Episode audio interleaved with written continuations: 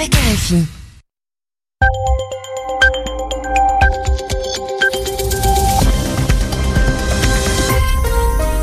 Il est 20h en temps universel, 22h ici à Paris. Gilles Moreau. Bonsoir à tous, voici votre journal en français facile, présenté ce soir avec Sylvie Berruet. Sylvie, bonsoir. Bonsoir Gilles, bonsoir à tous. Dans l'actualité, la réponse très ferme de Mariano Rajoy à Carles Puigdemont sur le statut de la Catalogne. Le Premier ministre espagnol menace de suspendre l'autonomie de la Catalogne si le gouvernement catalan persiste dans son projet d'indépendance. Mariano Rajoy réclame une clarification rapide et écarte toute idée de médiation. Au Kenya, des incidents ont éclaté après l'annonce du retrait de Raila Odinga, la présidentielle du 26 octobre. Des heurts ont opposé aujourd'hui à Nairobi les forces de l'ordre aux partisans de l'opposition. Au moins 17 morts en Californie. Le bilan des violents incendies qui font rage dans le nord de l'État continue de s'alourdir. En France, Emmanuel Macron veut rééquilibrer les contrats entre agriculteurs, industriels et distributeurs pour mieux rémunérer les agriculteurs, une profession dont les revenus sont en baisse constante. Les journaux. Les journaux en français facile. En français facile. Commençons par la situation en Catalogne. Au lendemain du discours de Carles Puigdemont, Carles Puigdemont, président de la région Catane, le premier ministre espagnol Mariano Rajoy lui a répondu d'une manière très ferme. Mariano Rajoy menace en effet de suspendre l'autonomie de la Catalogne si le président Puigdemont persiste à vouloir conduire sa région vers l'indépendance. Le président de la région autonome s'est vu adresser un ultimatum. Il a cinq jours pour clarifier sa position, Anissa El Jabri.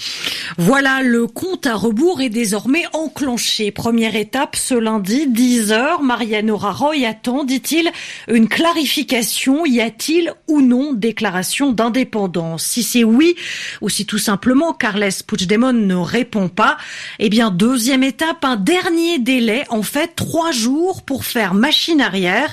Et si rien ne se passe, alors le chef du gouvernement espagnol utilisera l'arme de l'article 155 de la Constitution la Catalogne sera mise sous tutelle, une décision sans précédent depuis 1934. Mariano Rajoy, toujours très dur devant les députés espagnols qui accusent les indépendantistes entretiennent un conte de fées. Ils ont glissé vers une radicalité et un niveau de désobéissance sans précédent. Fin de citation. La conclusion reste la même pas de médiation possible. Anissa El Jabri du service international de RFI. Au moins deux morts et six blessés dans un triple attentat suicide à Damas aujourd'hui. Euh, trois kamikazes ont fait exploser leur charge près du quartier général de la police syrienne. Un attentat revendiqué par le groupe État islamique. La tension ne retombe pas entre les autorités de Bagdad et celles d'Erbil au Kurdistan irakien. L'Irak continue d'appliquer des sanctions contre la région autonome qui a voté pour son indépendance. C'était le 25 septembre dernier euh, lors d'un référendum jugé illégal par le pouvoir central à Bagdad. Aujourd'hui, un tribunal a ordonné l'arrestation des organisateurs du référendum. Les précisions de Muriel Paradon. Trois personnes sont menacées d'arrestation. Le président de la commission d'organisation du référendum sur l'indépendance du Kurdistan irakien et deux des membres de cette même commission. Tant qu'ils restent dans la région autonome, ils ne risquent pas grand-chose car les forces irakiennes ne peuvent pas aller les interpeller là-bas. La sécurité au Kurdistan est assurée par les Peshmerga. Mais s'ils sortent de la région pour aller à Bagdad, par exemple, ils risquent effectivement d'être arrêtés. Cette annonce intervient après d'autres sanctions prises par le pouvoir central irakien. Mardi, les autorités ont décidé de relancer l'utilisation d'un oléoduc vers la Turquie, reliant la région disputée de Kirkouk en Irak au port turc de Djehan.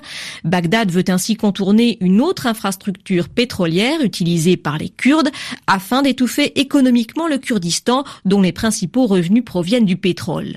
Autre mesure prise dès le 29 septembre, la suspension des vols internationaux au départ et à destination des deux aéroports kurdes d'Erbil et Souleymaniye afin d'isoler la région. Au Kenya, des incidents se sont produits au lendemain de l'annonce du retrait du candidat de l'opposition à la présidentielle du 26 octobre. Des heurts ont éclaté à Nairobi entre forces de l'ordre et partisans de Raila Odinga. Celui-ci estime que son retrait implique l'annulation du scrutin du 26 octobre et l'organisation d'un tout nouveau processus électoral. Allons maintenant en Inde où la Cour suprême vient de rendre une décision historique pour le respect de l'égalité des sexes, l'égalité homme-femme. La plus haute juridiction du pays a en effet jugé que des relations sexuelles entre un homme et une mineure constituaient un viol, même si les deux personnes sont mariées et femmes, ce qui constitue, ce qui met fin à un vide juridique en Inde.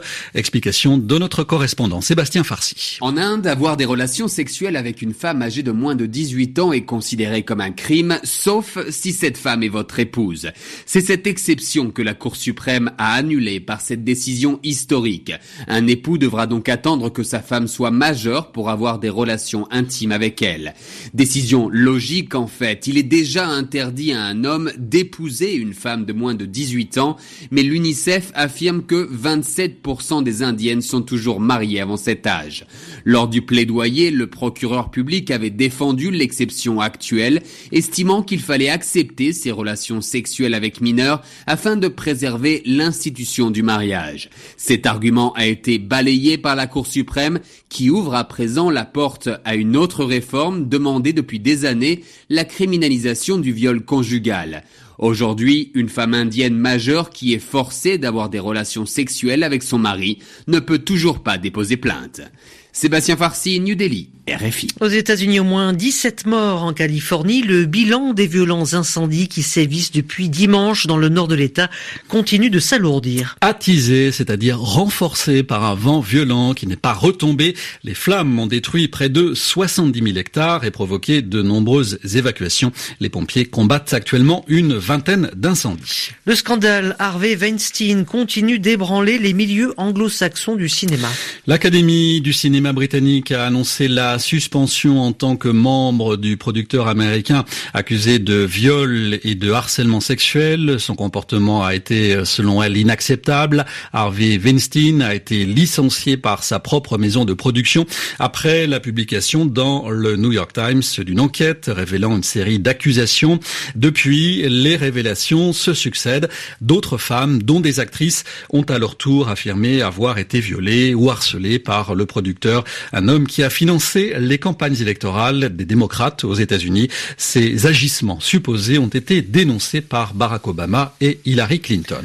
En France, deux prévenus relaxés, les autres condamnés à des peines allant de 12 mois de prison avec sursis à 7 ans de prison ferme. Le tribunal correctionnel de Paris a rendu son verdict au procès de l'attaque d'une voiture de police qui avait été incendiée devant des caméras et des appareils photos. C'était en mai 2016, en marge d'une manifestation à Paris. Ce procès s'est déroulé dans un climat très tendu. Il a pris fin avec des cris de protestation pour les proches des prévenus. Ces peines sont injustes.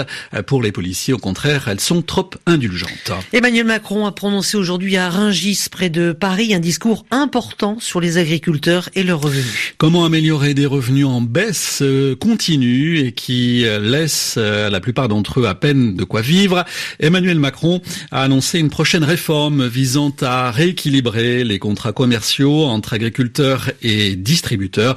Un extrait de son discours. Il n'est plus possible aujourd'hui qu'en France, un tiers des agriculteurs gagnent moins de 350 euros par an. Nous devons permettre aux agriculteurs de ne plus dépendre des aides et pour cela nous assurer qu'ils soient rémunérés au juste prix de leur travail. Nous avons tous une responsabilité et la toute première c'est de mettre fin à cette guerre de prix. Je souhaite que nous puissions acter, à la lumière de vos travaux, la mise en place d'une contractualisation rénovée avec un contrat qui serait proposé par les agriculteurs et non plus par les acheteurs, ce qui est à ce titre, à mes yeux, fondamental. Nous modifierons la loi pour inverser cette construction du prix qui doit pouvoir partir des coûts de production. Les négociations commencent dans quelques semaines et je souhaite à cet égard un engagement clair de toutes les parties prenantes en ce sens auprès des ministres et sans attendre la loi. Emmanuel, micro, Emmanuel Macron au micro de Ryan Gaffuri. Voilà, c'est mieux comme ça. Un mot de tennis pour vous faire plaisir, Sylvie, avant de finir. Qualification sans encombre au tournoi de Shanghai de vos deux joueurs préférés, Rafael Nadal et Roger Federer. Voilà, c'est la fin du journal en français facile à retrouver comme chaque jour sur notre site internet à la page RFI Savoir. Bonsoir à tous. Bonsoir Sylvie. Bonsoir. Bye.